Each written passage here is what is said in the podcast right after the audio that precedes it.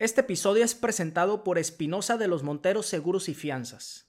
La gran mayoría de los empresarios más importantes del país cuenta con una larga trayectoria y experiencia en sus giros, lo cual los ha ayudado a entender la importancia de proteger sus negocios de los diferentes riesgos que puedan surgir y que sin importar en qué se especialicen, siempre evalúan las situaciones que podrían presentarse para buscar reducir los riesgos que puedan amenazar la operación de sus negocios. El método más efectivo para reducir los riesgos es transferirlos a una póliza de seguro. El despacho Espinosa de los Monteros, siempre fomentando la cultura de la prevención y protección, trabajan de la mano de sus clientes identificando riesgos potenciales y diseñando las mejores estrategias necesarias para minimizarlos. Con prácticamente 50 años de experiencia en el sector, se ha distinguido por la transparencia en sus procesos, trabajando con las mejores aseguradoras de México. Ofrece soluciones de seguros y fianzas personalizadas que se adaptan a los requerimientos específicos de cada cliente, comprometido a acompañarte en todas las etapas, desde la identificación, diseño e implementación de tu cobertura hasta el proceso de reclamación por siniestros ante las aseguradoras y afianzadoras para obtener siempre el mejor resultado transmitiendo la confianza y tranquilidad que necesitas. Espinosa de los Monteros de Seguros responde.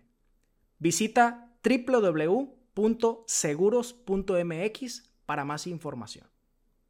Este episodio es presentado por EOS Offices, con presencia en las ciudades más importantes del país como obviamente Ciudad de México, Monterrey, Guadalajara, Querétaro y ahora en Culiacán, Sinaloa EOS Offices ofrece espacios flexibles que te inspiran a trabajar como un cowork privado, salas de juntas y oficinas para corporativos. Cada uno de estos espacios están destinados para darte a ti como usuario una serie de experiencias que van más allá de solo trabajar, sino también para generar un sentido de pertenencia dentro de una comunidad empresarial. EOS Offices busca empresarios como tú para enriquecer la comunidad de negocios que se ha formado en México y próximamente en América Latina. Visita las instalaciones, están ubicadas en Plaza Ceiba de Culiacán, Sinaloa o visita www.iosoffices.com para más información. Bienvenidos todos al episodio número 21 de Ganar Podcast. En esta ocasión me tocó platicar con Luis Enrique Pun. Enrique es socio y ex CEO de Taipac, restaurantes de comida asiática fundada hace más de 50 años en Culiacán, Sinaloa. Y también es fundador de Clinking, una plataforma tecnológica de orientación vocacional para apoyar a los jóvenes a tomar la primera decisión importante en sus vidas, su carrera profesional. El señor Luis Enrique Pun siempre se ha caracterizado por su interés en la participación ciudadana. Ha sido presidente de Coparmex Sinaloa y ha sido consejero de Canaco, Codecín y de diferentes instituciones educativas en la región.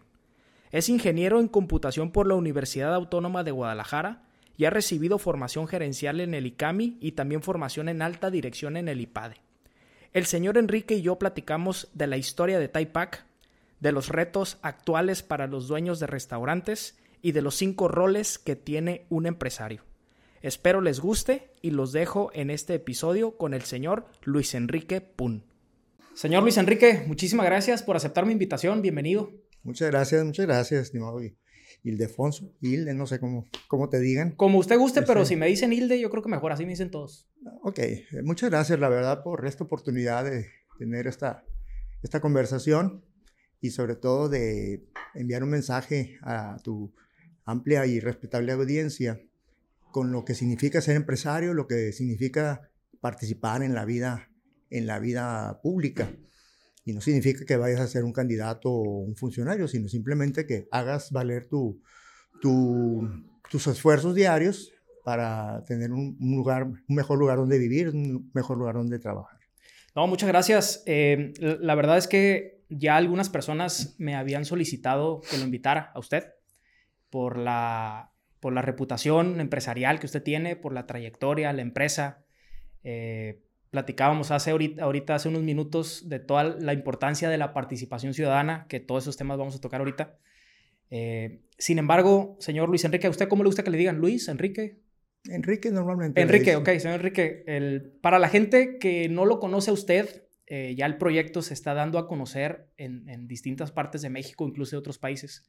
Para la gente que no lo conoce, eh, ¿quién es Luis Enrique Pun y a qué se dedica? ¿Cuál es su empresa?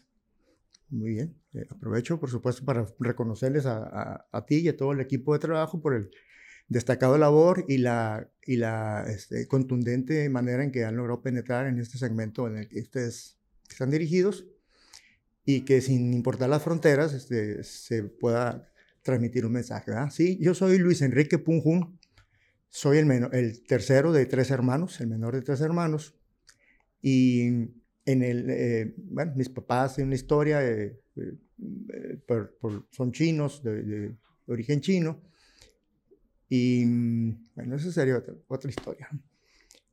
desde el 71, en 1952, hubo la oportunidad de empezar una pequeña empresa, un restaurante. Eh, estaba mi papá, mi tío y mi hermano mayor. Y, y así empezó, así empezó una historia. Eh, con el esfuerzo de mis padres, mi mamá atendía un abarrote, mi, mamá, mi papá el restaurante. Eh, nos enseñaron a, vivir en, la cultura del esfuerzo, del trabajo, de que las prioridades eran la educación, el trabajo y, y ser personas de bien, ¿no? Ser, ser personas eh, honorables y todo eso, ¿no? No sé si lo he cumplido, sin embargo, pues el mensaje de los padres ahí estaba. Y como comentaba hace ratito, eh, es cuando lo ves, cuando lo vives y ves que la demás gente lo vive, cuando más, más lo puedes aprender y valorar.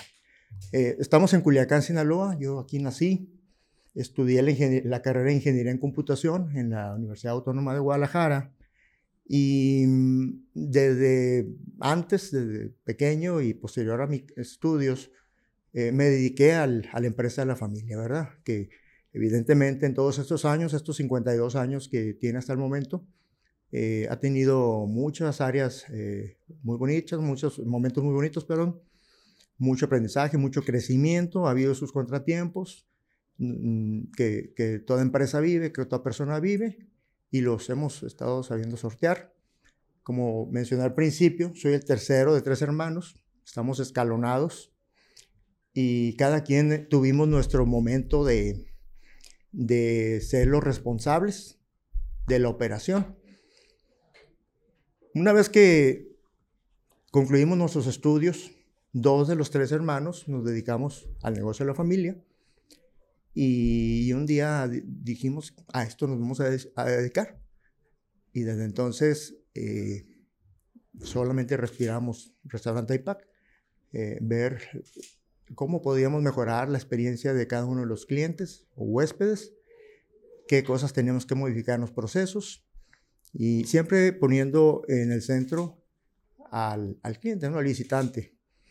Por el momento en que nacimos en el 71, eh, se conformó un menú eh, con el estilo cantonés, pero con los ingredientes locales. Eh, es decir, si venía un, un, chino a comer aquí, pues no iba a reconocer nuestra, nuestra comida, pero sí iba a identificar cierto sazón. En todo este tiempo hemos logrado desarrollar el gusto por la comida oriental, la comida china, cada persona le dirá como, como guste, ¿no? Este, pero eh, es el nuestro estilo cantonés. Y, y, con mucho orgullo también, el menú original se mantiene prácticamente eh, intacto en cuanto a las variedades de platillos, en cuanto a, a la receta original que se, que, se, que se fue elaborando así a prueba y error, ¿verdad? Es decir, fue una empresa como nace en la gran mayoría de las empresas del país, familiar, empírica, y que identificó a lo largo de las primeras etapas las necesidades y gustos de los clientes y poco a poco lo fueron afinando hasta, hasta lograr este, un, una propuesta de valor. El, ahorita mencionó que estudió ingeniería en computación. Uh -huh. Antes de elegir estudiar su carrera, ¿usted ya se imaginaba que después de graduarse iba a regresar al negocio familiar? ¿O o, o, por qué no quedarse en Guadalajara para desempeñarse en lo que estudió. Eh, platícame un, el, la razón detrás de esa decisión del regreso a Culiacán. Nosotros eh, somos tres hermanos, el mayor, que fue prácticamente el fundador, el fundador operativo, ¿no? Era las manos de mi papá y mi tío. Eh, fue el primero en salir. Eh, los tres estudiamos en la, en la universidad que ya mencioné, en la Universidad Autónoma de Guadalajara. Y, y él tuvo oportunidad de continuar de, elaborando. Eh, él, él, ingresó al servicio público. y ahí fue escalando con muchísimo éxito. posteriormente se fue eh, es decir, se fue el mayor a estudiar y, el, hijo del medio, mi hermano del medio, entró a la empresa. Ya estábamos operándola, pero, pero a tomar las riendas, ¿no? Y cuando, él, cuando, cuando es momento de que él vaya a la escuela, a la universidad, entonces me quedo yo. Y, y cuando terminamos en junio del 84, él terminó sus estudios profesionales y yo terminé mi preparatoria.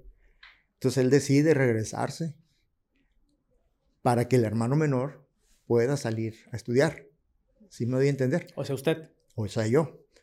Entonces, eh, mi hermano decidió no buscar trabajo ni nada para regresar al negocio de la, familia para que el hermano menor eh, tuviera la oportunidad de continuar sus estudios. Y así fue. Entonces yo cuando termino, decido lo mismo.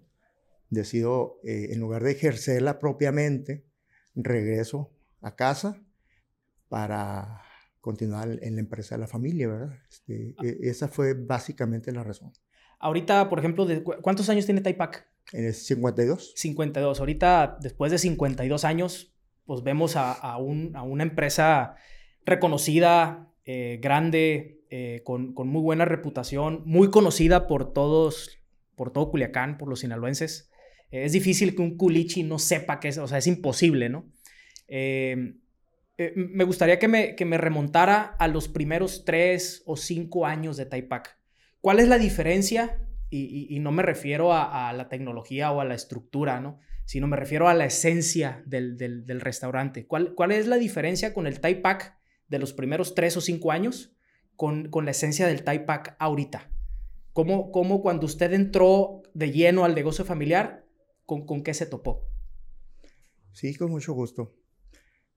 Las razones del nacimiento de Taipak también nos podría llevar aquí toda la jornada. Eh, y, fue circunstancial, fue circunstancial que eh, logramos ese local en la Colón, la Colón entre Domingo Rubí y José María Morelos, aquí en Culiacán, Sinaloa. Esa era una zona eh, de las tiendas de electrónica, era una zona en donde estaba un centro de acopio de, plátanos, el centro platanero.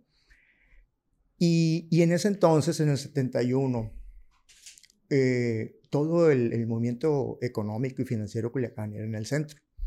Era en el centro. Entonces, eh, adelantándome un poquito, ahorita puedo regresar, podías ver una vez que ya el, el Taipa ya tenía su clientela, podías ver desde gente de oficina, gente que este, vendía periódicos, eh, todo tipo de, de, ocupaciones, pero también podías ver a un líder empresarial, podías ver a un gobernador, podías ver a un gran empresario de, de aquí de la ciudad o, de alguna otra parte del estado del país. Es decir, era completamente democrático, ¿no? Eh, y no había distinciones. Muy este, incluyente. Ahora es el término, incluyente. Eh, entonces, nosotros tuvimos la fortuna de, de nacer en ese momento, una ciudad de menos de 200 mil habitantes, y crecer junto con la ciudad. Por eso, lo que acabas de mencionar, es, es poco, poco probable que alguien no conozca a Taipac. No significa que todos hayan ido a comer, pero han escuchado hablar, algún amigo, familiar también ha trabajado allí, eh, algo que los pueda vincular y que conozcan eh, a alguien que ha tenido una experiencia, ¿no? Una experiencia, espero yo, que favorable. los inicios fueron la elaboración del menú y la creación o, la generación de un mercado, eh, primero para que probaran los platillos, luego para que ya pagaran por él. Eh, fueron varios años de, de, crecimiento, digamos, básicamente lo, lo operábamos la familia, mi papá, mi tío que ya mencioné, mi hermano mayor y, dos o tres personas más. Posteriormente, que ya teníamos este, la preferencia de, gran parte de aquí de, del mercado que gustaba de, comer. Eh, en, ese entonces, como les digo, todo el centro financiero y comercial era aquí en el centro de la ciudad y nosotros estábamos en el centro de la ciudad. Entonces, poco a poco em, empezaron a, a correrse la voz y a visitarnos todo tipo de perfil de, de personas, ¿no? de, de, gente.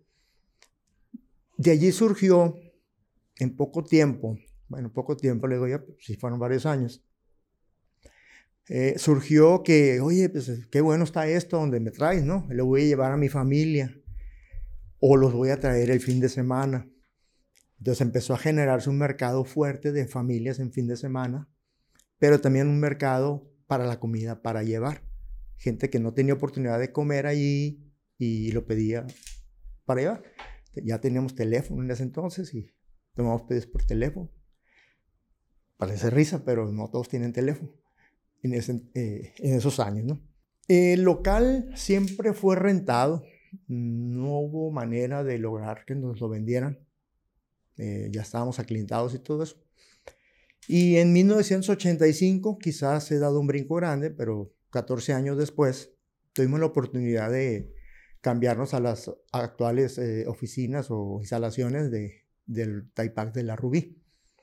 Mm, ese ya era, perdón, un lugar, un lugar grande, propio y, y con una propuesta de valor todavía mucho mejor en cuanto a la comodidad y a los tiempos de servicio. Eh, entre otras cosas. Pregunta, el, ¿qué tantos restaurantes, qué tanta competencia había en aquel momento? Ahorita, o sea, volteamos a la redonda y hay muchos restaurantes de comida china, de sushis, pero en aquel momento, ¿cómo era la competencia? Sí, cuando nosotros nacimos, quizás había dos o tres, uno a una cuadra, otro por la Escobedo, o sea, a la siguiente calle paralela, yendo para el norte, y quizás algún otro que no recuerdo, ¿no? Pero, pero como les mencionaba, eh, ah, había otro allá cerquita del ayuntamiento, del, del actual ayuntamiento, por la, por la Juárez. Estaba uno, Juárez y Paliza, Juárez y Andrade, no recuerdo bien. Sin embargo, mm, no había uno pues, posicionado como el restaurante de comida china, ¿no? Mm, yo considero que sí nos ganamos ese, esa distinción en poco tiempo. La verdad, la comida siempre ha estado muy buena. Eh, el servicio no, pues, el servicio era casero, era muy rudimentario. Y poco a poco empezamos a trabajar en todo ese tipo de procesos, ¿no? En tiempos, en calidad del servicio, en instalaciones. Ha sido una evolución. Hemos sido pioneros en diferentes aspectos en, estos años. Eh, en, conceptos, en servicios, en, en fin, eh, y, que nos, nos ayudaron a, ganarlo, a, a, atraer y a ganarnos a la siguiente generación, ya no a los papás, sino a los hijos, eh, que ahorita serían, ahorita ya estamos en la cuarta generación de clientes quizás, o, o hablando de familias. Entonces, sí ha sido, sí ha sido un proceso largo, construido, al principio quizá por, por aciertos y posteriormente con estudio, ¿no? Con planeación y, y, análisis y pruebas y error también, ¿no? Le, pregunto lo de, la, lo de la competencia porque ya, ya pasaron 52 años, ¿no? De que se originó Taipac. Y ahorita me llamó mucho la atención que cuando recién iniciaron, usted mencionó la palabra suerte, que, que fueron, eh, tuvieron mucha suerte porque eh, Taipac se posicionó y se desarrolló junto con el desarrollo y el crecimiento de una misma ciudad. Eh, pero yo creo que esos 52 años, digo, no, no, no, no, son de suerte, ¿no? Tuvieron que tener algo, eh, algo muy distintivo de, por qué Taipac sí explotó y sí creció y los otros 3, 4 de restaurantes de, de comida china no. Le platico una experiencia que me pasó en plena pandemia. En, en el 2020 eh, yo emprendí un, restaurante, un, negocio de comida rápida, de hamburguesas, papas fritas. Eh, en febrero más o menos, al mes y medio, inicia la pandemia, me empieza a ir muy mal, me empiezo a endeudar, cierro el negocio obviamente dos meses enteros, pero cuando reabro, como era un concepto nuevo y la verdad tenía muy buen producto, eh, y en ese momento las redes sociales empezaron a pegar mucho, pues me empezó a ir muy bien. Dos, tres, cuatro meses me empezó a ir excelentemente bien como nunca lo imaginé. Y antes de que se cumpliera el año, yo con el mismo negocio me aviento con una segunda sucursal. En plena pandemia, obviamente pensando que, que la pandemia iba, iba, iba, a durar seis meses o menos. Eh, pero, pero me ganó la ambición. O sea, yo me creía que me las sabía todas y decidí apostarle por una segunda sucursal y la verdad es que no estaba preparado. Entonces, eh, yo creo que en ustedes, eh, y, ahorita usted mencionó que después de 14 años pusieron, o se, se, cambiaron de, de, locación, ¿no? Eh, ¿qué, ¿qué, tan importante ha sido la paciencia y la constancia en, en, en, en la construcción de TechPack? La constancia, sin duda. La constancia. Mm, actualmente nos, nos regimos por dos tenemos, dos frases, una eh, de mi papá y una de mi mamá. La frase de mi papá es, eh, servir con todo el corazón. O sea, lo que yo hago no es para mí, no es como me gusta a mí, sino para el gusto de quien lo va a utilizar o a consumir. Servir con todo, con todo el corazón. O sea, no lo hago porque es mi obligación, lo hago porque busco el bien del, del cliente en este caso.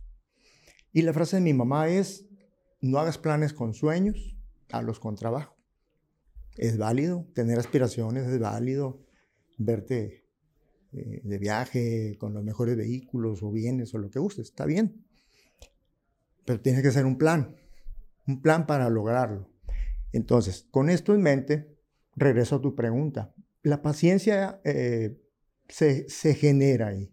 Mientras tenga claridad de lo que pretendes lograr, tengas esos indicadores, a veces de manera muy empírica, a veces ya con un poquito más de estudio, pero tengas esos indicadores que ti no, tú, esperas vender tanto en un año, pero no te vas a esperar el 31 de diciembre para ver si vas bien o no. Tú puedes ver en febrero y en marzo y en mayo si van cumpliéndose ciertas premisas o condiciones para, para alcanzar ese propósito. Entonces la paciencia ciertamente Mm, la, vas generando, pero es la visión y el trabajo eh, con esa pasión para, para alcanzar esos, esos propósitos, esos, sueños, ¿no? E, esa frase de su mamá, ¿de, de dónde cree usted que a ella eh, intentó transmitírsela a, la cultura empresarial de la empresa? ¿De dónde le nació? ¿Tuvo alguna experiencia eh, donde lo haya visto para sí misma o, en otras personas que se dedicaban solamente a soñar y no hacían nada? ¿De, dónde nació ese tipo de filosofía? Es parte del legado que ella nos transmitía como, obviamente como mamá, pero también como gente con una vida ya reconstruida, con cosas que ella tenía y dejó de tener, con cosas que ella no tenía y alcanzó. Eh, no es sencillo ser hija única en China con un padre multimillonario y que llegue un, un régimen de gobierno diferente en donde les quita todo. Y, empieza, y tiene que trabajar. Tiene que trabajar. Ella con estudios y todo tiene que trabajar. Y luego se casa y con un hijo de tres años, irte a vivir al otro lado del mundo, a un país que no conoces, que no sabes ni dónde está, que, no sabes ni hablar el idioma, no sabe español. Y, así lo eligió, así lo eligieron mi papá y mi mamá. Entonces aquí hicieron, reconstruyeron su vida. Entonces ellos valoran mucho todo lo, poquito que alcanzaron. Es, ahí sí que literal llegué con 500 pesos y ahorita tengo más de 500 pesos. literal eh, eh, llegaron este, a, a hacer vida aquí, a dejar lo anterior y a empezar a construir y, que no obstante esas circunstancias y teniendo un hijo, logran sacar a tres hijos profesionistas, ¿no? este, a base de trabajo nada más. Entonces es, son dignos de orgullo y de ejemplo mis papás. Y, y esa, ese mensaje que, que su mamá dejó en la empresa, ese legado en la empresa, ¿cómo lo ha llevado usted a su vida profesional y personal? ¿Cómo lo ha aplicado? cuando tengo oportunidad, también es un aprendizaje que he tenido cuando no te piden un consejo, pues no lo digas, ¿no? Este, sin embargo, cuando veo oportunidad de, de traerlo a colación, lo hago. Y en Taipac es de lo primero que vemos en los procesos de inducción de los nuevos colaboradores. Esta es la filosofía, ¿te gusta? Así somos aquí. No nos fijamos por la edad, no nos fijamos por el sexo, ni por religión, ni por afinidad política. Aquí es venir a trabajar, a aprender y a estar en equipo y a respetarnos. E, eso e, está en los procesos de formación. Y yo no sé si vas a estar un día o si vas a estar 10 años aquí en Taipac. Mi compromiso con el cliente es que eh, la persona que lo va a atender y va a preparar su platillo eh, es una persona de bien y está muy preparada. Pero también mi compromiso contigo es que tú vas a salir siendo mayor persona que cuando entraste. Eso lo tenemos claro y, y, lo hacemos porque consideramos que así debe ser. Entonces la frase, y más que la frase, es el mensaje, eh, busco transmitirla, sobre todo cuando, cuando percibo que del otro lado hay, hay alguien eh, esperando eh, un aprendizaje, ¿no? Yo, no sé, no soy nadie para dar enseñanzas aquí, sin embargo, transmito mi experiencia y, y ojalá que le sea de utilidad a alguien, ¿verdad? Usted se fue a Guadalajara a estudiar ingeniería en computación, regresa al negocio familiar y ¿cuáles fueron sus primeras responsabilidades dentro de la empresa después de que regresa de estudiar? Nosotros, mi hermano y yo, hicimos un, un estupendo labor de mancuerna. Toda la vida ha sido así, desde, antes, pero ahí ya con más eh, decisión, digamos, por decir una palabra. Y, y empezamos a dirigir en mancuerna. Asignamos algunas responsabilidades a él, algunas responsabilidades para mí, sin embargo, las compartíamos. Las compartíamos y platicábamos, cocinábamos codo a codo. Eh, eran varias horas de trabajo operativo y varias horas de, de, trabajo de estrategia, ¿no? de, de, pensar y todo eso. Hay muchas cosas que surgieron ahí. Fuimos el primer lugar que, que tuvo su, primer área de, su propia área de comida para llevar. Normalmente estaba en la misma, en la misma instalación, restaurante y comida para llevar. Y, y para un cliente a veces es incómodo. Eh, si, entras a un restaurante, vas por tu, por tu platillo, porque ya te vas a la playa, vas en short y, y, tienes que entrar a un comedor donde la gente está bien, bien vestida, bien vestida, normal pues, pero vestida, eh, con zapatos y eso. Y pues sí, sí, este, era incómodo para algunos, ¿no? Este, estoy hablando en general, no solo de Tipac, pues, lo ves los fines de semana en, en muchos lugares. Fuimos el primero con sistema de cómputo, fuimos el primero con internet, con portal, venta en línea, en fin, este, que ahorita es muy sencillo, eh, todos esos atributos son, son sencillos de, de, ajá, de, de ahorita adoptar, son normales. Eh, sin embargo, pues con toda la incertidumbre que implicaba, eh, lo hicimos desde, desde mucho antes. entonces, mm, ha sido una fórmula muy ganadora porque mm, no, no han sido decisiones viscerales, sino colegiadas. Eh, han sido visiones que convertimos en acciones y, y han sido eh, el camino eh, en el que hemos podido desarrollarnos como personas y como profesionales, como empresarios, por supuesto. Hablando de retos, los retos que actualmente, actualmente vive Taipac ahorita en pleno 2024, pues son retos totalmente diferentes a los que se vivieron en los primeros años. Eh, ¿Cuáles son los retos principales que usted cree que se enfrentó Taipac en la primera mitad de vida? ¿Y cuáles son los retos ahorita que vive Taipac en su segunda mitad? Retomando el ejemplo que pusiste en primera persona, cuando hay, hay un proverbio chino que dice, no sé si visualizas al campesino, a la persona con, con, dos cubetitas. sí, claro, claro. Este, y caminando va por agua. Entonces ese proverbio, chino dice, cuando es una sola persona, pues está bien. Sabe que si no va por el agua, pues no va a tener agua. Cuando son dos personas, empiezan los conflictos, porque te toca a ti.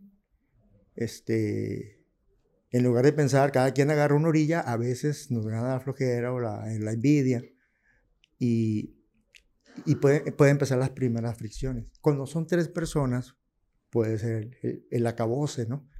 porque le toca a ti, no, yo estoy muy ocupado, en, fin, hay, diferentes pretextos. Entonces, cuando nosotros empezamos a, a crecer sin no nos fijamos en horarios ni nada de eso, ni responsabilidades, solamente las teníamos para concentrarnos en las propias, pero no tanto por, por no poder abordar las, las del otro, las del hermano.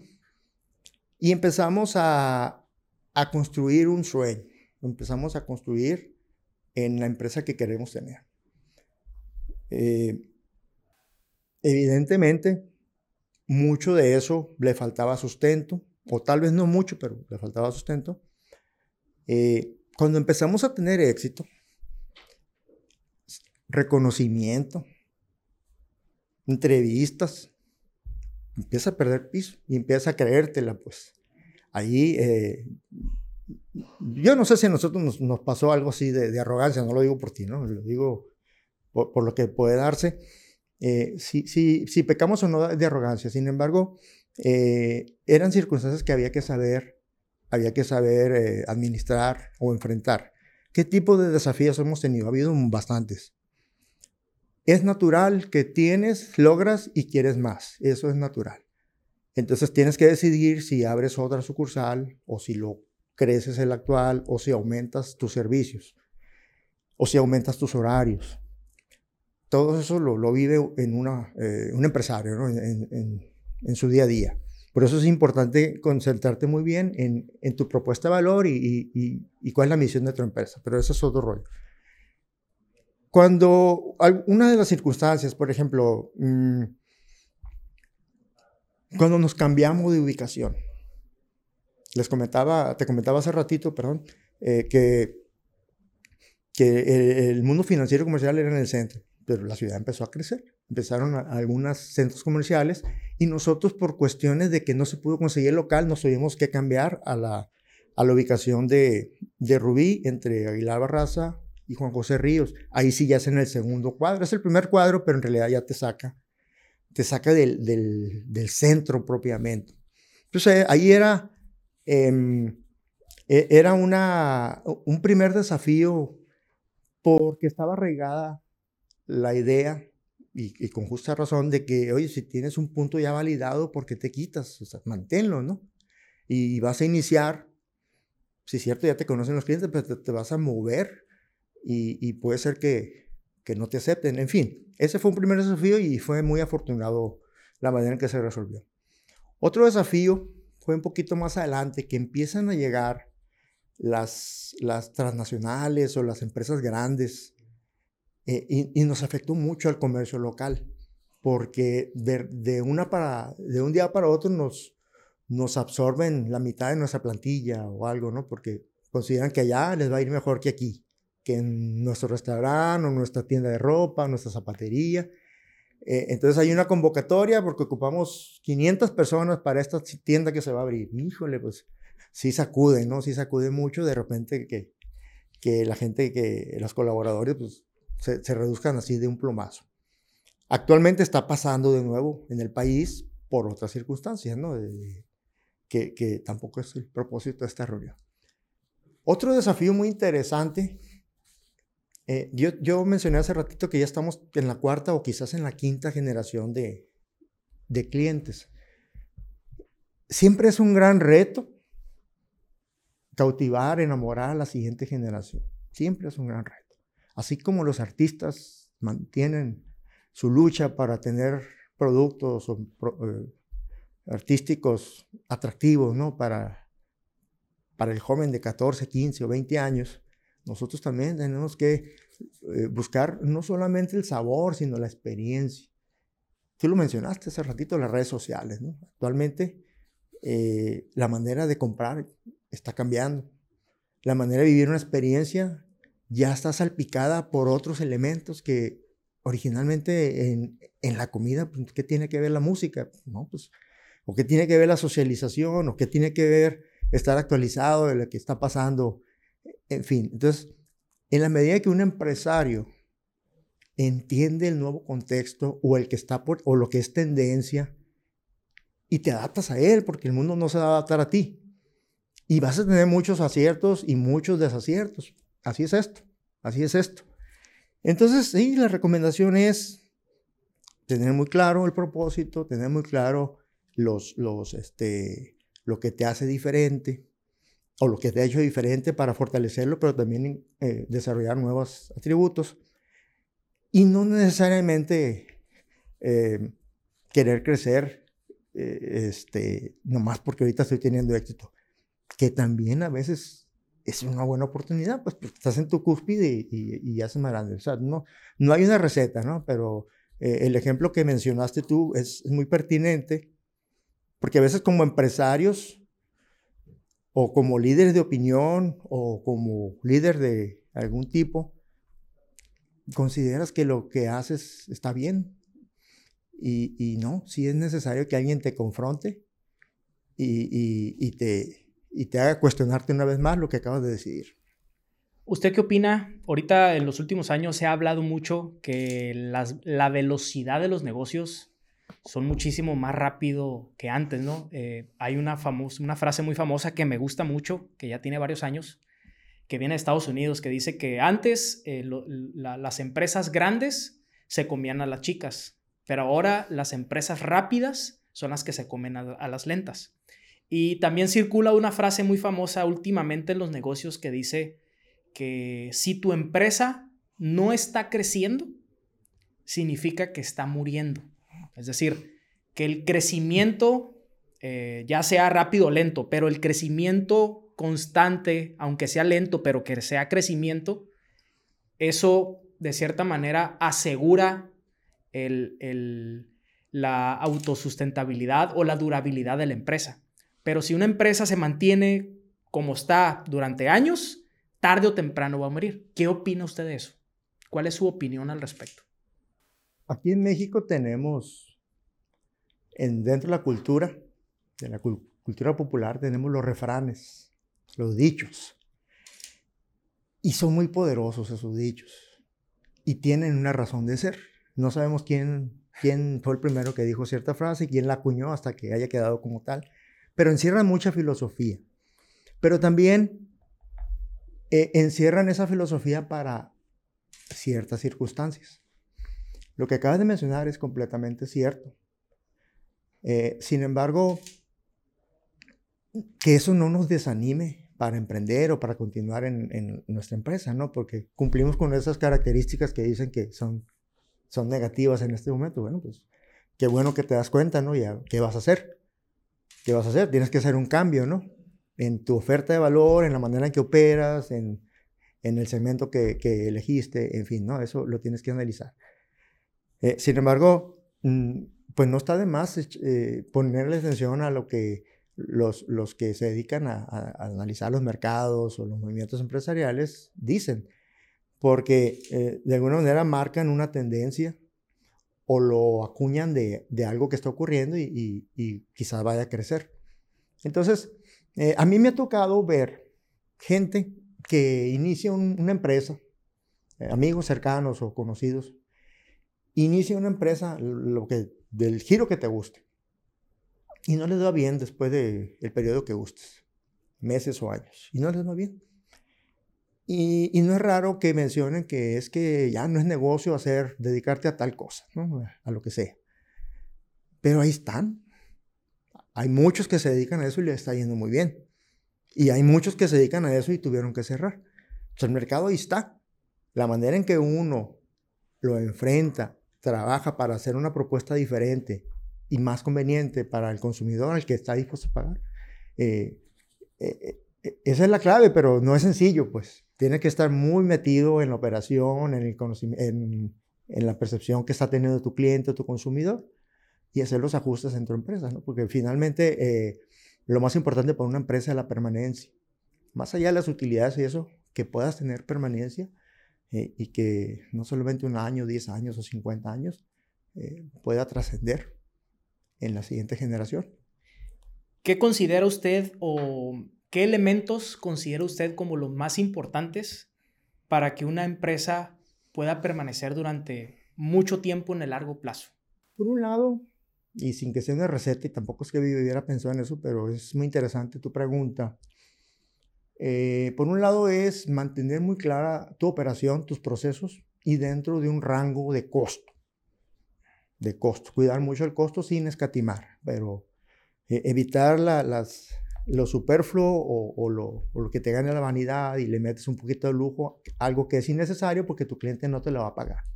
Finalmente la sostenibilidad tiene mucho que ver con la rentabilidad, lo que le metiste un peso, cuánto tiempo, cuánto dinero te va a regresar y es lo que te va a permitir un día más de trabajo o un año más de trabajo. Entonces, primero el costo, ¿no? Por supuesto la operación y la flexibilidad. Eh, tiene que ser alguien en la empresa muy sensible de lo que tu cliente actual está percibiendo y la misma persona u otra muy sensible de las tendencias. Por ejemplo, si yo digo que mis clientes me visitaban tres veces al mes, pero siguen siendo los mismos clientes que antes tenían 25 años, ya tienen 40 años y, y después van a tener 50 años, van a cambiar sus hábitos de manera natural. Sea el producto que sea, pues, sea ropa, sea alimento, sea eh, este, entretenimiento. Por eso tienes que seguir cautivando a las siguientes generaciones. Y, sus papás son una gran referencia. Gánate el papá y, gánate a, su hijo. Digo, no, eso no es una receta, ¿no? Pero es una posibilidad porque eh, e, e, el, hijo ya lo está conociendo el producto. Incluso hay hijos que van a un lugar o compran en un lugar donde no estén sus papás. Y, eh, luego, luego descalifican ese lugar porque es a donde voy con mi papá, entonces yo ya no voy ahí. En fin, a, lo que voy es que eh, sí hay que ser muy sensibles para que el mercado que te interesa atender o que ya estás atendiendo, eh, identifiques los motivadores que tiene ahorita y los que va a tener dentro de poquito tiempo. Ahorita me mencionaba los, los, principales desafíos que tuvo la empresa en sus inicios y en los últimos años, ¿no? Eh, pero ahora me gustaría que me platicara un poquito de los desafíos suyos como, como empresario. yo, yo tengo algunos años dedicándome a los restaurantes. Eh, una primera etapa como director, una segunda etapa como, como dueño, que es la historia que le acabo de platicar, y ahorita una tercera etapa como, como asesor o como consultor de, restaurantes. Em, y, y, los restaurantes tienen esa fama de que es una operación muy compleja, ¿no? Y lo es, y muy demandantes de tiempo. Sin embargo, eh, me gustaría que me platicara usted la, evolución de roles que ha tenido dentro de la empresa. Eh, me mencionaba fuera de cámaras que usted fue mesero durante muchos años, atendía literal los clientes, que hizo mucha amistad con muchos clientes. Eh, ahorita escuché que mencionó que también preparaba platillos, que se metía a las cocinas. Eh, y, lo escuché alguna vez de un empresario sinaloense que dijo que su negocio empezó a crecer cuando él se salió del mostrador y empezó a tener el panorama completo. Platícame, platíqueme usted de, esa, de esa etapa, o sea, eh, ¿qué, conocimiento, qué habilidades eh, o, qué decisiones clave debe de tener ese dueño de restaurante para poco a poco irse librando de la operación y, funcionar más como director general y tener el, el panorama completo? ¿Cómo fue su experiencia? Sí. Una máxima también que mi papá tenía o que alguna vez mencionaba más que, más que otra cosa, era, él era cocinero, él fue cocinero, él creó las recetas y todo el taipa. Y muchos años fue cocinero. Y él decía, yo no le doy de comer a mis clientes, el cliente es el que me da de comer a mí. Y ahí está la esencia de, de un empresario. Si tú haces lo que haces para cumplir tus sueños, o si tú haces lo que haces para satisfacer al cliente, para que a él le guste y quiera regresar. Actualmente en Taipei decimos, nos esforzamos en cada momento para que cada huésped tenga un momento que quiera repetir, una experiencia que quiera repetir, que quiera regresar mañana o en el siguiente festejo o en el siguiente nacimiento o en el siguiente cierre de negocio. Entonces, con eso en mente o con ese contexto, nosotros no había de otra, que trabajar en el negocio de la familia, muchos años lo estuvimos haciendo, mm, era parte de nuestra vida, eh, compaginar estudios y trabajo. y, evidentemente mucho trato con la gente que trabaja con nosotros y, con los clientes, ¿no? En, un negocio como un restaurante, pues sin duda, ¿no? Que es demandante y físicamente, emocionalmente, y hay temporadas altas, hay temporadas muy altas, y hay temporadas muy aburridas, ¿no? Y, hay que ver cómo se paga la nómina. A medida que crecimos y que empezamos a Mm, a generar una estructura que nació de manera muy natural. No se trataba de contratar por contratar o de invitar gente por invitar gente, sino porque era necesario, así crecen las empresas familiares. Eh, sí, sí, eh, sin duda es bien importante salirte, salirte eh, del refuego para que puedas tomar decisiones. Toda empresa, toda empresa necesita, toda empresa tiene cinco cachuchas y que alguien las tiene que, que jugar en una empresa. Una es la del dueño. La cachucha del dueño es el que toma las decisiones más frías. Y esto no es sano para la empresa. Esto no es lo que yo quiero para mi empresa. Es el dueño, es el que juega el papel de, dueño. El que, esta es mi empresa. Otro es el director. El que hace que los sueños de los socios, o, del de la visión, ejecutarla y que se lleve a cabo en beneficio del cliente, en beneficio de la empresa, en beneficio de los colaboradores, que a todos les convenga esa relación. Entonces, el, director se, se, encarga de eso, de que las piezas trabajen en armonía. Otro es el emprendedor, el que tiene que estar pensando en la siguiente jugada todos los días pensando en la siguiente jugada. ¿Qué necesita mi empresa? ¿Qué necesitan mis clientes? ¿Qué necesitan mis siguientes clientes? Y empezar a trabajarlos ahorita para que estén en tres años o en cinco años, no lo sé. Otro es el operador, el que hace las cosas em, físicamente, pues este, eh, el, que, el materializa cada una de las decisiones y todo eso. Y el otro es el el que, digamos, el, que administra los recursos. No es tanto el director, es el administrador de todos los talentos, de todos los recursos de la empresa. Entonces es posible que un empresario tenga dos cachuchas de esas.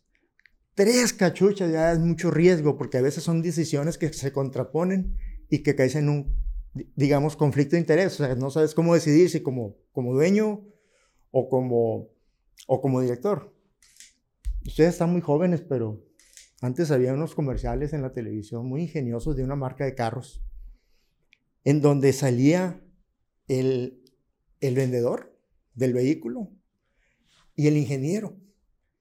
Entonces tenían un dilema, un, enfrentamiento, porque el, vendedor quiere ofrecerle las perlas de la Virgen al, al, al, candidato a cliente, pues al que trae el dinero para comprar un carro y el otro no quiere que malbaraten lo que le costó tanto, tanto esfuerzo diseñar y que trabaja a la perfección. No sé si me voy a entender. Uno cuida el producto y otro en la parte comercial sacrifica muchas cosas con tal de lograr una venta. Entonces, a veces como director tienes que decidir de una manera, pero hey, estás perdiendo la objetividad o estás siendo muy estricto y, y, por, para cuidar los pesos estás restando la experiencia a un cliente. O al revés, a veces estás ofreciendo de más y estás eh, reduciendo la rentabilidad de la empresa. En fin, entonces, eh, sin duda, cuando tienes que tomar decisiones, tienes que salirte del refuego. Oye, me, me cae muy bien, esta, esta persona está desde los inicios con nosotros trabajando, pero últimamente ha tenido estos comportamientos. Oye, pues, ¿qué haces? Pues, ¿te vas por la parte emocional o, o, qué tipo de remedio le pones. No, no, hay solución para eso, ¿no? Cada, cada quien sabrá esas circunstancias, pero ese es el tipo de casos que se viven de manera cotidiana en todo tipo de empresa, pero eh, en todo tipo de empresa. Eh, salirse es bien importante, estar cerca del cliente también es bien importante, estar cerca de la gente con la que eh, colaboras es bien importante. en fin, no, no, no hay recetas, ¿no? Este, hay gente que le funciona de una manera que le funciona de otra.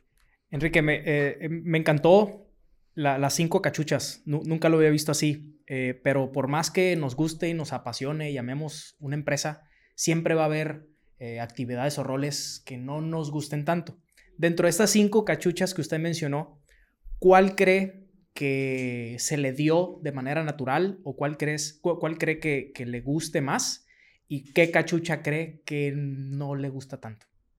A mí me gusta mucho la del emprendedor. Me gusta mucho la del operador.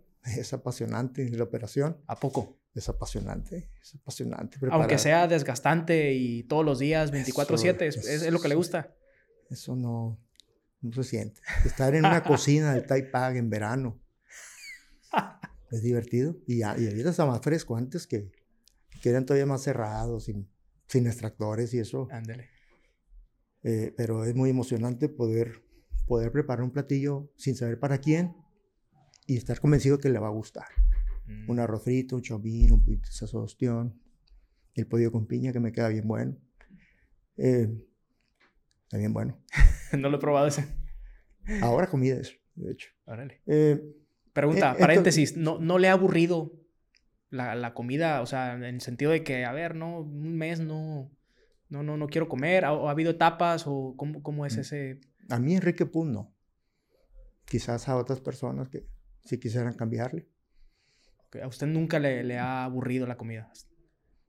No, no. Por un lado, porque tenemos una variedad amplia. Qué chilo, sí. Por otro lado, me gusta mucho. Claro. Y por otro lado, porque estoy midiendo la calidad del producto que hacemos. Mm, órale.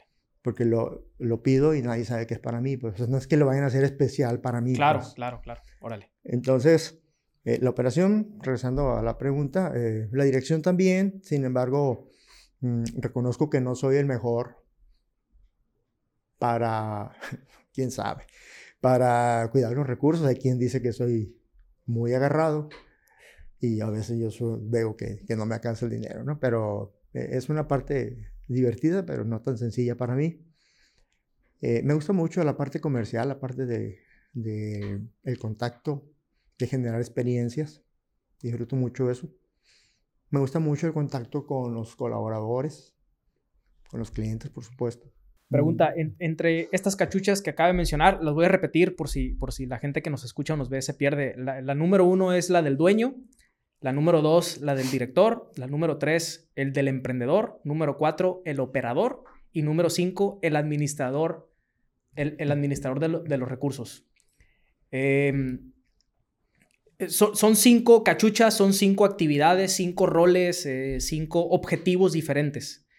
Eh, hace algunos episodios entrevisté a, Tobías Lozano, Tobías Ricardo Lozano, director de Tonicol. y yo le pregunté, oye, ¿cuál es el reto o cuál es lo más difícil de trabajar en una empresa familiar?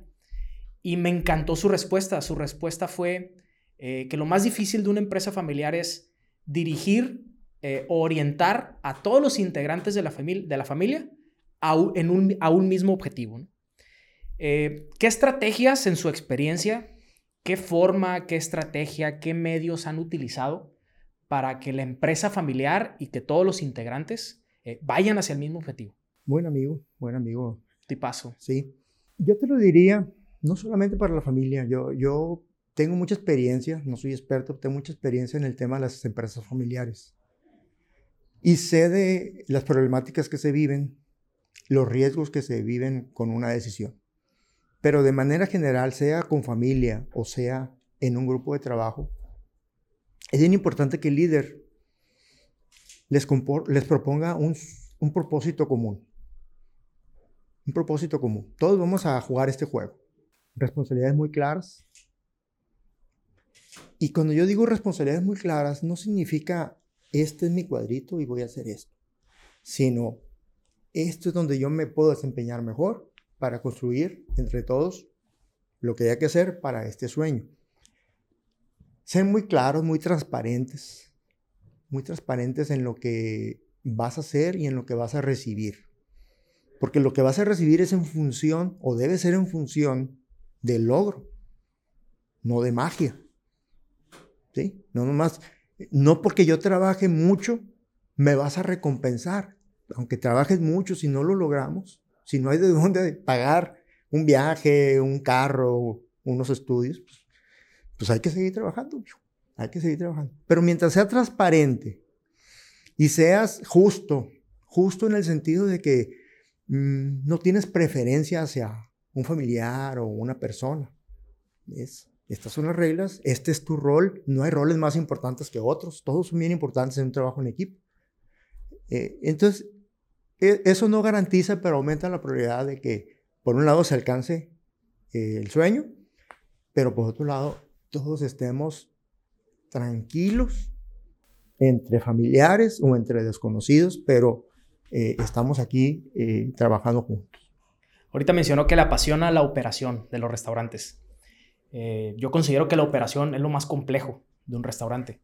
Eh, pero, eh, ¿qué cree usted que sea lo más difícil de una operación diaria en un restaurante? ¿Y cuáles son esas claves para tener una operación diaria sana? O sea, ¿cómo es su forma de operar y de, y hacerlo bien?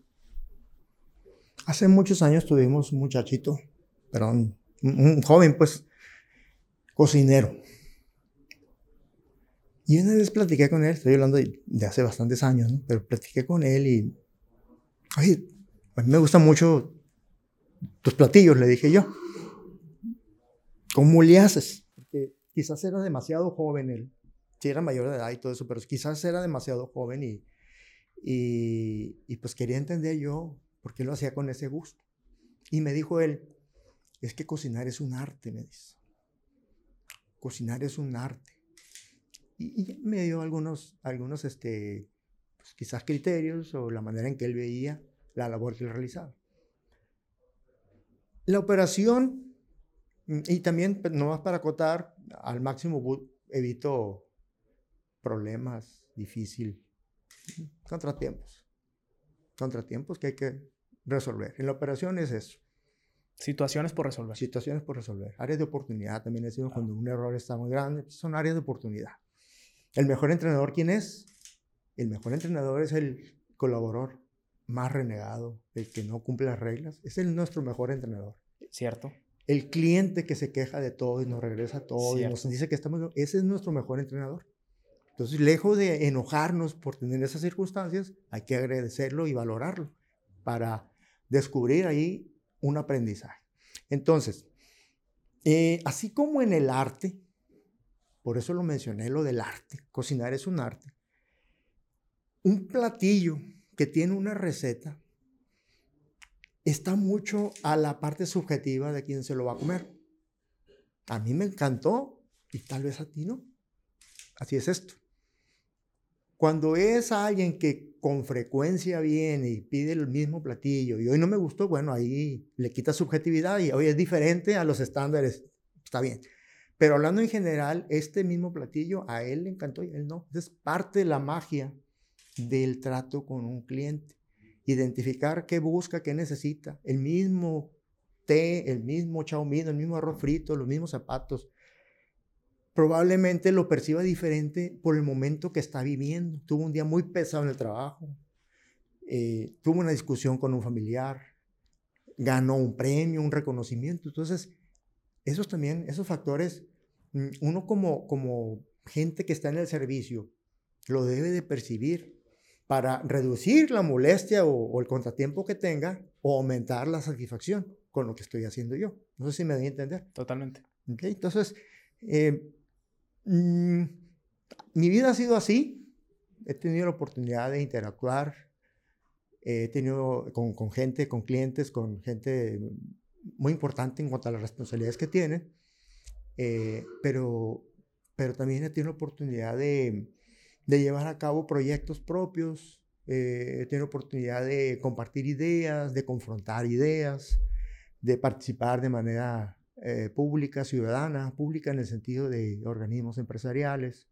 Eh, he tenido oportunidad de, de, en mi calidad de presidente de consejos de vinculación en algunas universidades, eh, he tenido oportunidad de vincular a los estudiantes de bachillerato o de universidad con empresas para que se les abran oportunidades ya sea de, prácticas profesionales o de empleo, de primer empleo. Es bien importante eso de las oportunidades de primer empleo eh, los empresarios mm, nos surge sensibilizarnos mucho más de la labor, de la gran importancia de la labor que tenemos como empresarios, como empresas, para darles un espaldarazo a los jóvenes en formación.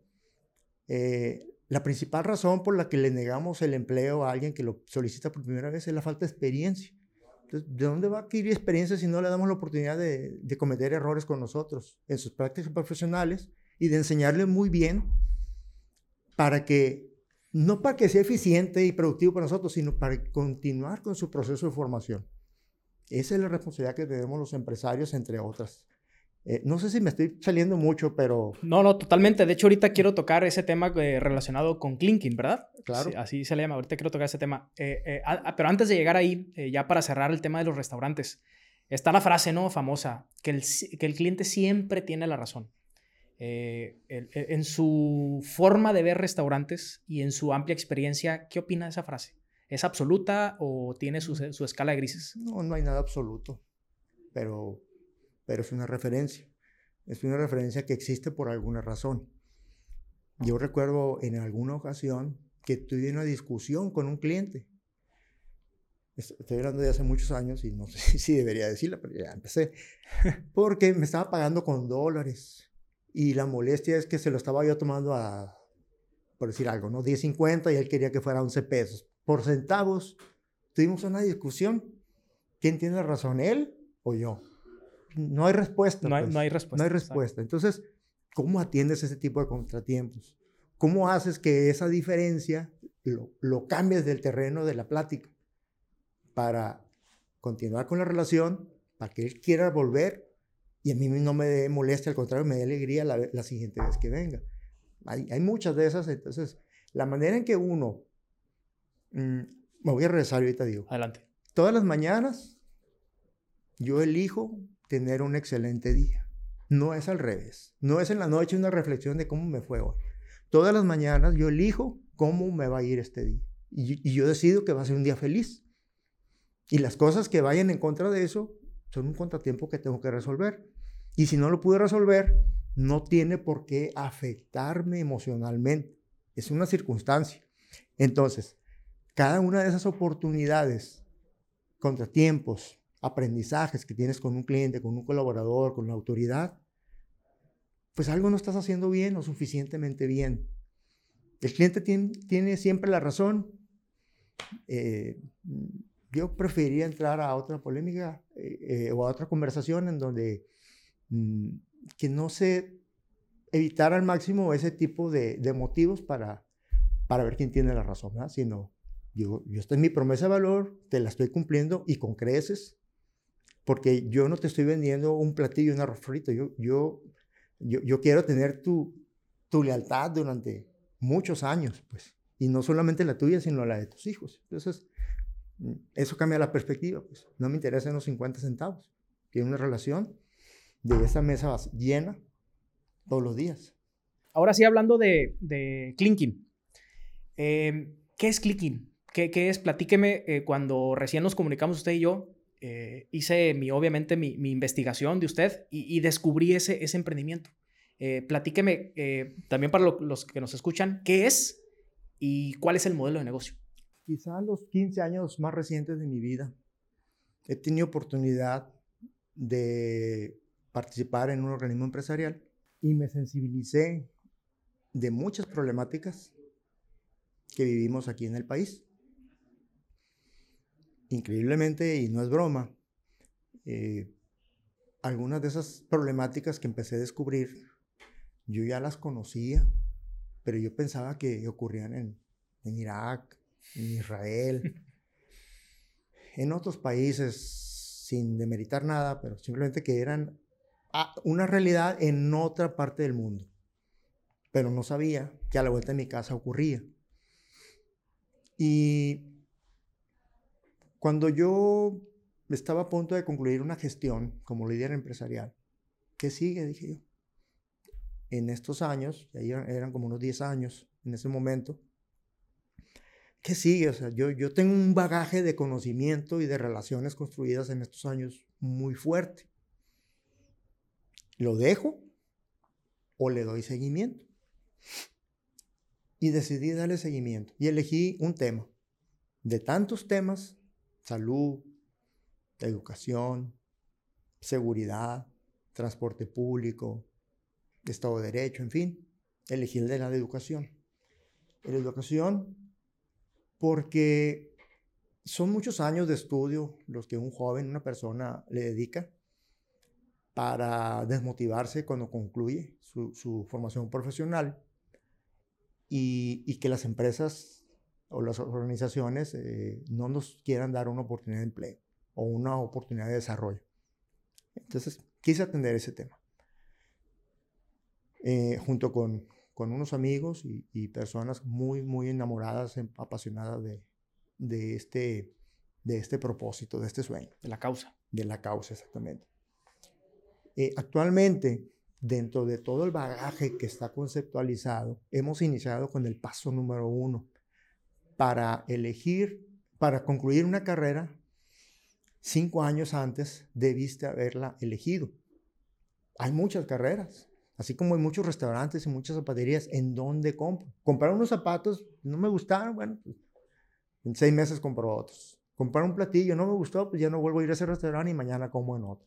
Pero una carrera profesional, la vas a estudiar por cuatro o cinco años y te vas a dedicar los siguientes 20, 30 o toda eh, años o toda la vida.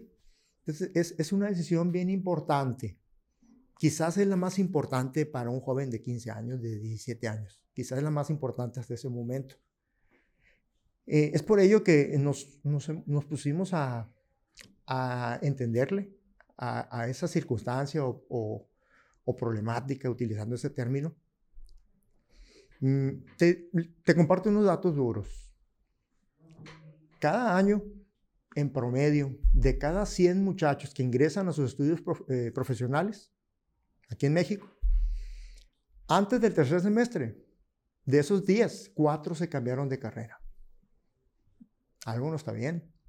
Algo no está bien en los esquemas y procesos de, orientación vocacional que, viven, que se viven en las eh, escuelas de bachillerato o, con las mismas autoridades o incluso en casa.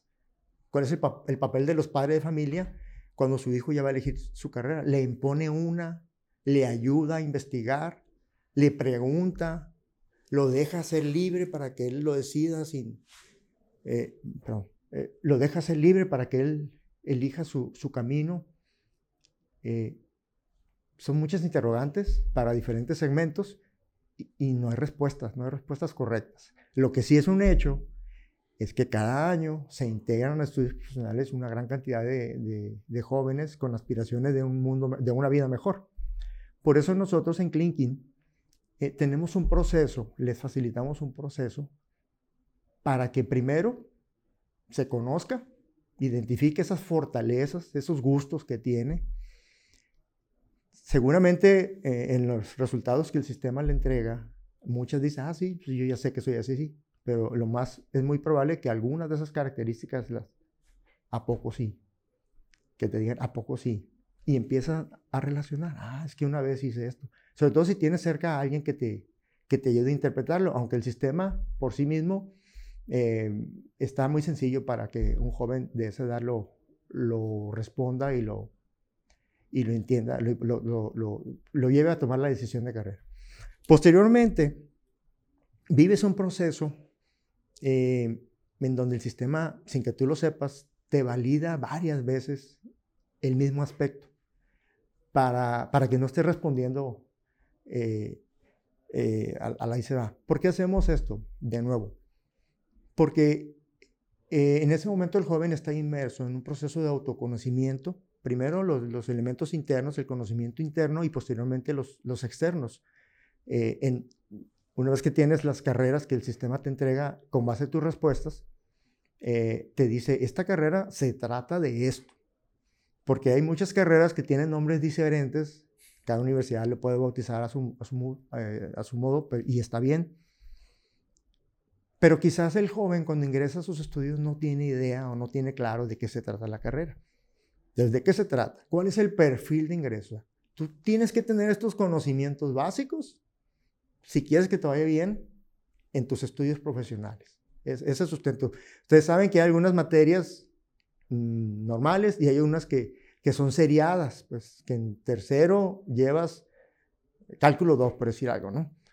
Pero si no pasaste, si no llevas bien fundamentado lo cálculo 1 o en medicina o en, o en eh, agronomía, también seguramente debe haber algunas materias que es importante que las lleves de manera gradual. Si, si las bases no las llevas bien, probablemente los siguientes semestres sean un sufrimiento, un sufrimiento, este, y si bien por amor propio la concluyes, probablemente no, la, haya sido feliz en estos cuatro o cinco años de, de estudios y probablemente no la ejerzas por, por elección, porque no te gustó, pero la terminé porque le quería entregar un documento a mi papá.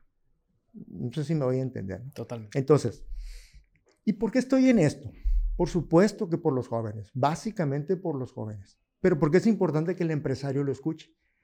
Porque son las personas que dentro de cinco años van a, va a tener a, a tu empresa viva, creciendo. Por eso nos tiene que interesar que aquí en Sinaloa y en cada uno de los estados, a sus, a sus este, jóvenes les brinden esos estudios, las carreras que se necesitan y para las que ellos son buenos, y que la ejerzan allí, que estén bien pagados, por supuesto, pero más que bien pagados, que tengan oportunidad de desarrollo, que tengan, me quedo en Culiacán, oye, pues es que lo puedo hacer en Monterrey, en Harvard, en tantos lugares, me quedo en Culiacán, porque de aquí soy, y quiero que mi, mi, región crezca.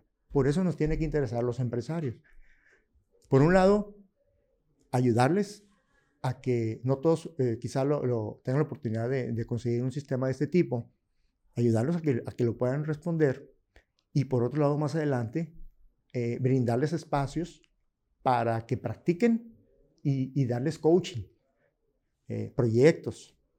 Eh, lo divertido de las prácticas profesionales es que el joven está trabajando con clientes reales, con insumos o, maquinaria real, no en el aula en donde te equivocaste y no pasa nada, aquí sí pasa, aquí sí pasa. Entonces aquí un nivel de compromiso y responsabilidad muy grande y sobre todo aprecian mucho la confianza de quien les está dando esa oportunidad. Por eso eh, nos tiene eh, muy, muy, muy entusiasmados, muy apasionados, lo hacemos con mucha pasión, pero lejos de la parte visceral, lo hacemos con la convicción de que es necesario.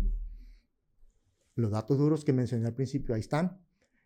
Y, es, es muy benéfico para la región y para el país. Y también para, por supuesto, para ellos, ¿no? Porque se van a sentir, eh, nosotros les garantizamos que van a ser muy felices en su vida académica si la eligieron por vocación y no porque vas a ganar mucho, no es porque ahí se inscribieron mis compañeros de la prepa, no porque mis papás quieren que estudie eso, no.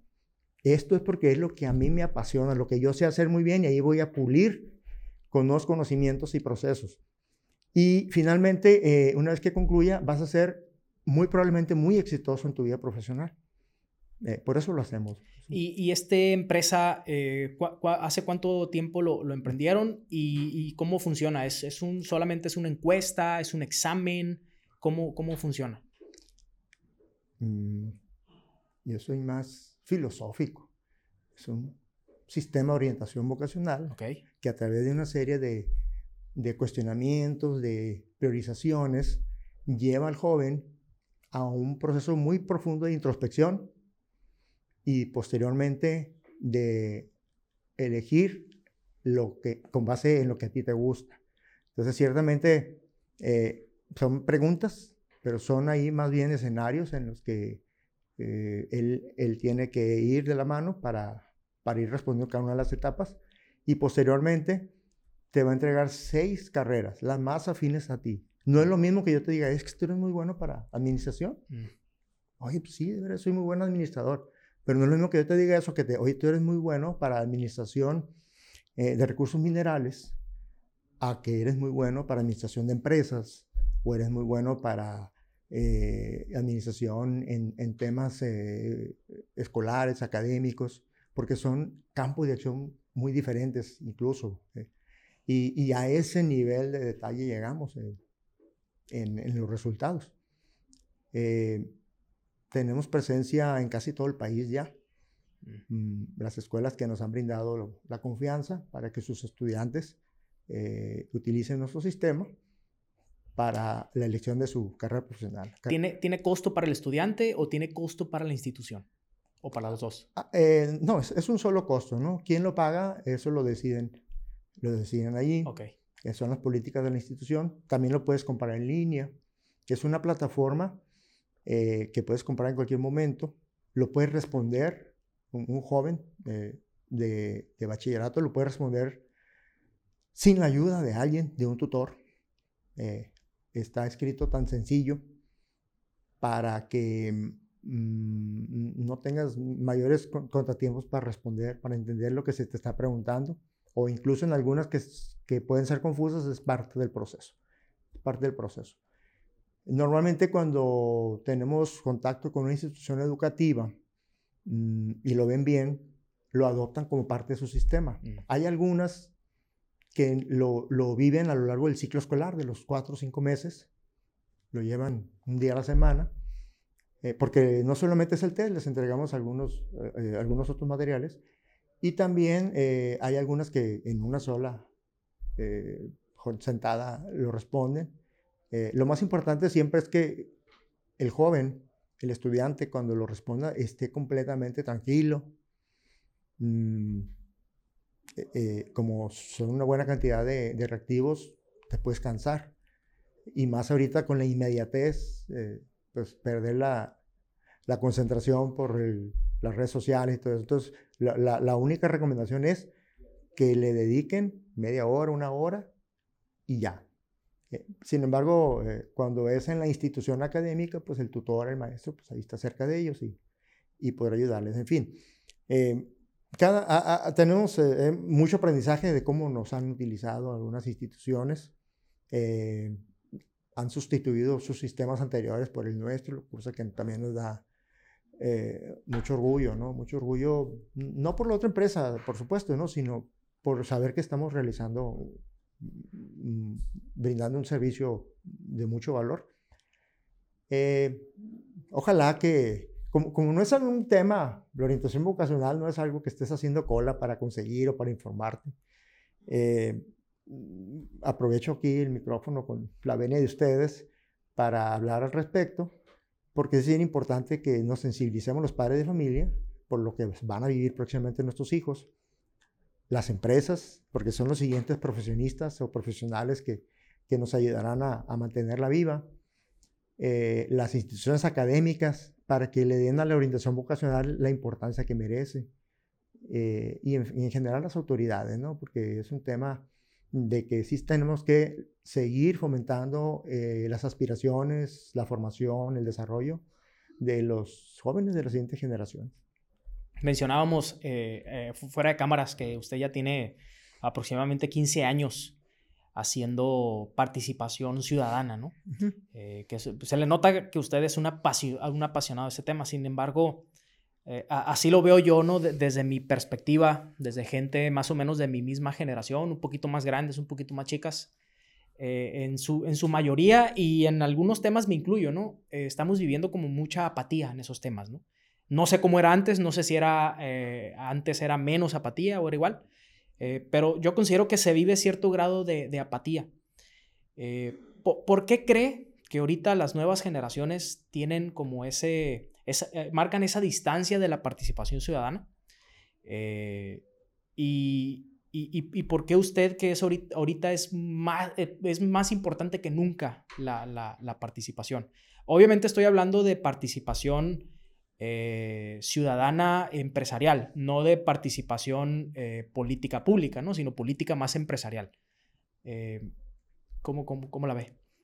Nos hace falta más formación en ese sentido de participar, de, de, ser un agente de cambio en nuestro contexto, ya sea que sea estudiante, ya sea que trabaje en una empresa, en, en, el servicio público, o, un empresario, un investigador. Mm, no es raro escuchar la frase de que nos movemos en nuestro metro cuadrado y, que incluso consideramos que lo que hacemos está bien. Soy un buen ciudadano por, porque no cometo estas fallas, estas faltas eh, de tránsito o de, o de derecho, cosas de ese tipo. A veces nos hace falta pensar, eh, soy un buen ciudadano porque hago esto por mi comunidad, hago esto por mis vecinos, hago esto por mis compañeros. Eh, y no lo hacemos porque no lo hacen por nosotros, quizás. No, tengo la respuesta, ¿no? Eh, es, el día a día también. ¿Cómo lograr? Y, y, en lugar de apatía es cómo generar ese interés que lo quieren hacer. en una empresa, em, un buen líder es, lo dicen así medio en broma, un buen líder es el que, el que hace lo que tú quieras que haga y lo hace feliz. Está muy dramático, muy, muy, muy drástico, ¿no? Pero cuando tú logras transmitirle que lo que hace es importante, porque es importante, la actividad que sea, y sea con un cliente que nos compra mil veces al año o un cliente que nos compra una vez al año. todas las actividades son muy valiosas porque finalmente lo está recibiendo alguien y va tu prestigio como empresa mm, eh, ahí en juego. Y esa empresa no la hiciste tú, la hizo mucha gente que te ha acompañado en 10 años, 15 años, 52 años. Entonces, ¿cómo lograr generarles ese interés? Pues tienen que obtener un beneficio. Normalmente así es. A mí me genera interés cuando me trae un beneficio. Entonces, no ha sido tan sencillo eh, que ese beneficio sea el bien común, un mejor lugar para vivir, un mejor lugar para trabajar, porque suena muy vago, muy abierto, muy para todos, pues, muy democrático. Cuando logramos traducirlo en beneficios para ti, quizás la respuesta empiece a cambiar. Eh, y, también es muy común en las conversaciones, en casa, en el trabajo. Eh, si ustedes se ponen a, escuchar y, con el respeto que merecen sus compañeros, si ustedes se, se ponen a escuchar una conversación en el autobús, en, en la sala de espera, en el consultorio. Mucho de eso va a ser queja. Queja de algo o de alguien. Si eso es lo que predomina en nuestras conversaciones o en otro contexto, lo natural es que uno busque cuidar su integridad física, busque cuidar sus bienes y disminuya la confianza. Entonces, en ese contexto hemos estado inmersos y, y se ha se ha em, em, fortalecido de manera negativa, pero fortalecido, pues ese contexto que poco propicia la búsqueda del bien común sin intereses, es, pues, es que tú quieres algo. Oye, ¿por qué estás regalando comida? ¿Por qué estás regalando horas de tu tiempo? ¿Por qué? Cosas así. Seguro quieres ser candidato, seguro luego me vas a pedir algo. No, no podemos creer que alguien haga algo desinteresadamente, porque hay mucha gente que sí lo hace, pero no, no se cacarea mucho. En fin, eh, ese es uno de los grandes retos o desafíos. ¿Cómo lograr mayor calidad en la participación de las personas en su, en su contexto propio? Y que cada vez ese contexto lo vaya ampliando. Uh, yo tengo una pregunta muy, personal. Bueno, de hecho, todas las preguntas que le he hecho son, son preguntas mías, ¿no? Eh, pero, ¿cuándo es el tiempo ideal para que un emprendedor o un empresario empiece a hacer participación ciudadana. Le voy a platicar mi ejemplo. Lo platicábamos antes de empezar. Em, cuando yo recién empecé como, como director de un restaurante aquí en Culiacán, eh, como al año o dos años, yo duré unos dos, tres, cuatro años eh, haciendo mucha participación ciudadana en las cámaras, eh, a, mi alcance, ¿no? Yo tenía 26, 27, 28 años y lo poco o mucho que hacíamos, eventos, conferencias, este, algunas veces alguna reunión con gobierno, etcétera, ¿no? Eh, yo personalmente descuidé mi negocio en aquel momento por hacer participación ciudadana. Eh, quizá el tiempo de, de, la empresa no era el adecuado para que yo me despegara algunos días o algunas horas, y no me despegaba mucho, ¿no? Pero, pero sí siento que, que e, esa energía y ese tiempo que yo lo tenía, se lo debía haber dedicado a la empresa por la etapa que estaba viviendo la empresa. No, no debía haber volteado fuera para dedicar ese tiempo y energía en, otros temas, ¿no? Entonces, yo también lo escuché por ahí en una entrevista que dijo que, que nunca debemos anteponer los intereses propios, personales, eh, eh, perdón, no, no, debemos sí, anteponer los intereses eh, personales por los, por los intereses de los demás. Eh, bueno, yo lo veo quizá desde otra perspectiva. Eh, es mi opinión, usted me corregirá si estoy, si, estoy bien o estoy mal. Eh, mi opinión es que primero tenemos que trabajar nosotros mismos, para nosotros mismos, para nuestros colaboradores, para nuestra empresa, para nuestras familias. Y una vez que tengamos cimentadas las bases correctas y, tenemos, y tengamos una base sólida, tanto empresarial, financiera, familiar, yo creo que es mucho más sencillo y, mucho más, eh, más sano aportar desde esa posición, ¿no? En cambio, cuando uno tiene inestabilidad, porque cuando un emprendedor en sus primeros dos o tres años es la etapa más complicada, ¿no? Hay inestabilidad. El modelo de negocio, pues todavía eh, no sabemos si funciona. El cliente no lo tenemos tan definido, el producto o el servicio. Eh, vuelvo a la pregunta que le hice al inicio. ¿Cuándo es el tiempo ideal para empezar a hacer participación ciudadana? Los dos principales criterios o aspectos que cuidamos las personas son la seguridad, la integridad física y el alimento. Si yo tengo eso solventado, puedo hacer lo que quiera, normalmente. Si no logramos que nuestra empresa tenga ese sustento para conseguir ese alimento, ¿y a qué me refiero con eso? Eh, una persona elige asumir una nueva responsabilidad ya sea ciudadana o otra empresa, o entré en la sociedad con alguien que me invitó, o, tengo la afición por algún deporte y, le voy a empezar a dedicar eso. En fin, lo que le sumas a algo se lo restas a otra cosa. Exacto. Eso es normal. Y está bien. Eh, ¿Cómo dejé a la empresa en manos de quien la dejé? Dejé los controles y la supervisión de vida. Mm, ¿Qué pasa si tengo que regresar de emergencia? Hay, muchas eh, cosas que reflexionar y no te voy a dar, no puedo darte una respuesta. ¿En qué momento para participar? Ya. Siempre es ya. Sin embargo, sí es eh, bien necesario que para que no sea un pesar estar haciendo algo ciudadano o alguna nueva aspiración o, eh, pasión por alguna actividad, y descuides lo que ya tienes, eh, una empresa, la familia, un sueño de estudio. Eh, ¿Cómo dejaste eso? Eh, ¿Cómo está operando actualmente? ¿Qué pasa ante una contingencia? Entonces, siempre es bien importante que uno tenga claro para qué empieza la otra responsabilidad. ¿Por qué empiezo a hacer participación ciudadana? ¿Por qué me inscribo en este nuevo club? ¿Por qué entro de líder empresarial?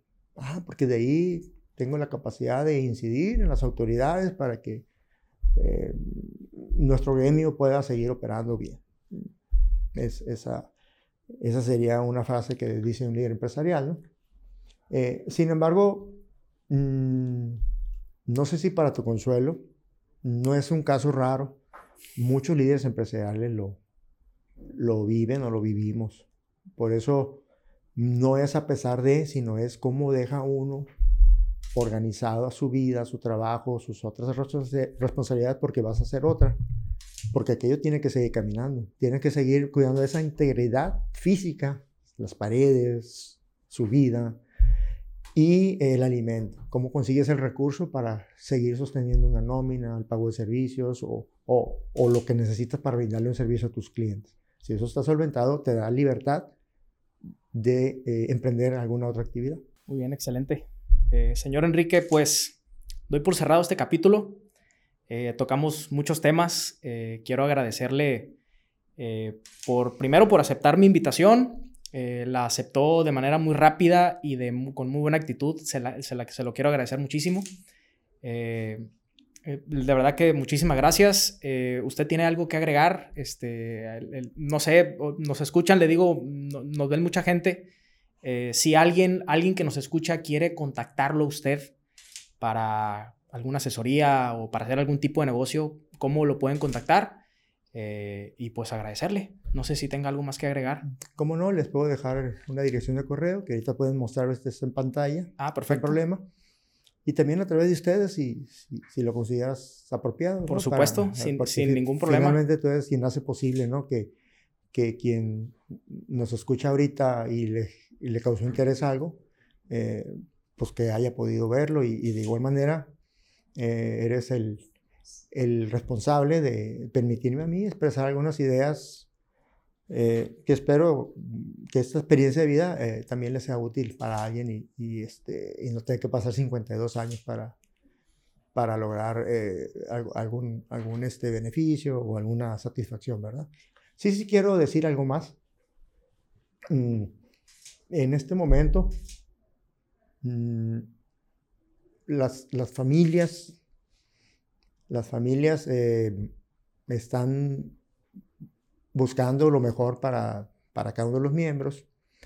Eh, la manera en que incidimos nosotros como personas, como líderes de familia, como hijos de familia, como miembros de una institución, de una organización, eh, es bien importante tener claro que lo que hagamos o dejemos de hacer nos va a afectar o beneficiar a, nosotros, pero también a, al futuro. Más que en temas trillados y, muy soñadores, es simplemente es una elección. Cada día yo elijo que me va a ver muy bien hoy. Cada día yo elijo que voy a participar. Si me hacen una invitación, yo puedo decir que sí o que no. Pero, ¿cuál es el valor de participar en una entrevista, en una charla empresarial, en una charla estudiantil? ¿Cuál es el valor de eso? ¿Qué de lo que yo sé o, o transmita le puede ser de utilidad a alguien y que le ayude en su formación, en su crecimiento o en su, o en su visión de la vida. Entonces, eh, los invito mucho eh, a, a, que como jefes de familia inspiremos y animemos a nuestros hijos a, a no pensar solamente en sí mismos, sino eh, en que sí tienen que lograr cosas gracias a su esfuerzo pero también tiene que ser benéfico para la comunidad. Y para la comunidad es a través de obras, participación, exigencia. Pero antes de exigir hay que proponer, no es solamente exigir. Estoy hablando en general, ¿no? en la política y en, en, cualquier organización. Entonces el mensaje final es que eh, ya me, me refiero a las familias y, a la participación ciudadana, a los empresarios. Eh, por un lado, eh, este tipo de ejercicios en donde Mm, alguien le pregunta a un empresario su experiencia de vida, mm, seguramente son muy benéficos porque en cabeza ajena podemos experimentar cosas y, y este, retroalimentarlo con el tipo de, cuestionamientos que hay que hacer, porque de lo que se trata es de generar más gente con la aspiración de emprender algo, de crear un, este, una comunidad mejor, generar oportunidades de trabajo, de servicios, de impuestos. Eh, todo debe ser un círculo virtuoso en lugar de estar limitando o, o quejándose o solamente ver por, por, lo que me conviene a mí. ¿verdad?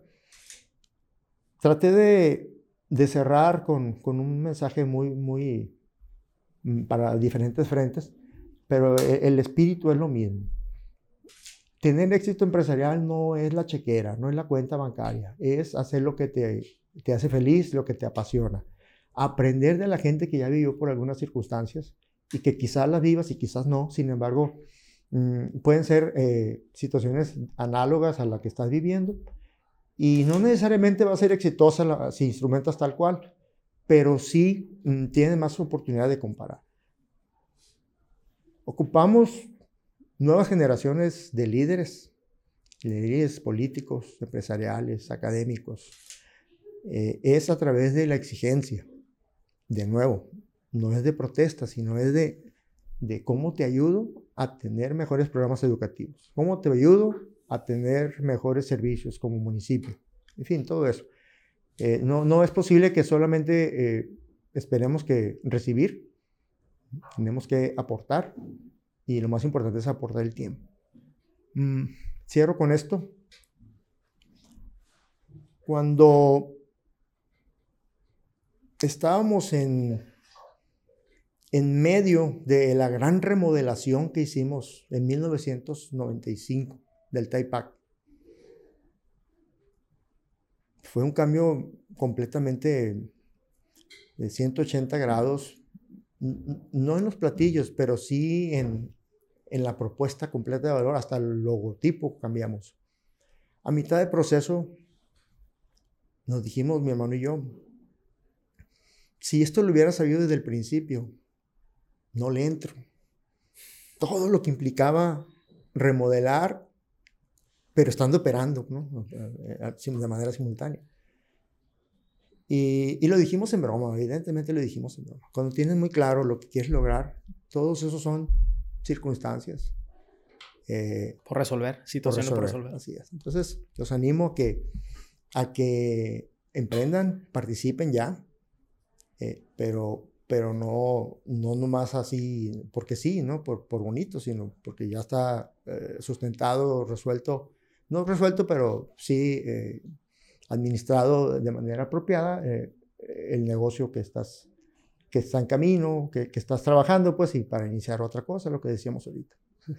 Señor Enrique, pues muchísimas gracias y lo felicito por toda su labor. De verdad que muchísimas gracias y nos vemos a la próxima. Muchas gracias. Muchas gracias a ustedes. Hasta luego.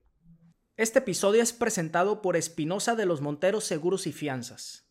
La gran mayoría de los empresarios más importantes del país cuenta con una larga trayectoria y experiencia en sus giros, lo cual los ha ayudado a entender la importancia de proteger sus negocios de los diferentes riesgos que puedan surgir y que sin importar en qué se especialicen, siempre evalúan las situaciones que podrían presentarse para buscar reducir los riesgos que puedan amenazar la operación de sus negocios. El método más efectivo para reducir los riesgos es transferirlos a una póliza de seguro. El despacho Espinosa de los Monteros, siempre fomentando la cultura de la prevención y protección, trabajan de la mano de sus clientes identificando riesgos potenciales y diseñando las mejores estrategias necesarias para minimizarlos. Con prácticamente 50 años de experiencia en el sector, se ha distinguido por la transparencia en sus procesos, trabajando con las mejores aseguradoras de México. Ofrece soluciones de seguros y fianzas personalizadas que se adaptan a los requerimientos específicos de cada cliente comprometido a acompañarte en todas las etapas, desde la identificación, diseño e implementación de tu cobertura hasta el proceso de reclamación por siniestros ante las aseguradoras y afianzadoras para obtener siempre el mejor resultado, transmitiendo la confianza y tranquilidad que necesitas. Espinosa de los Monteros de Seguros responde. Visita www.seguros.mx para más información.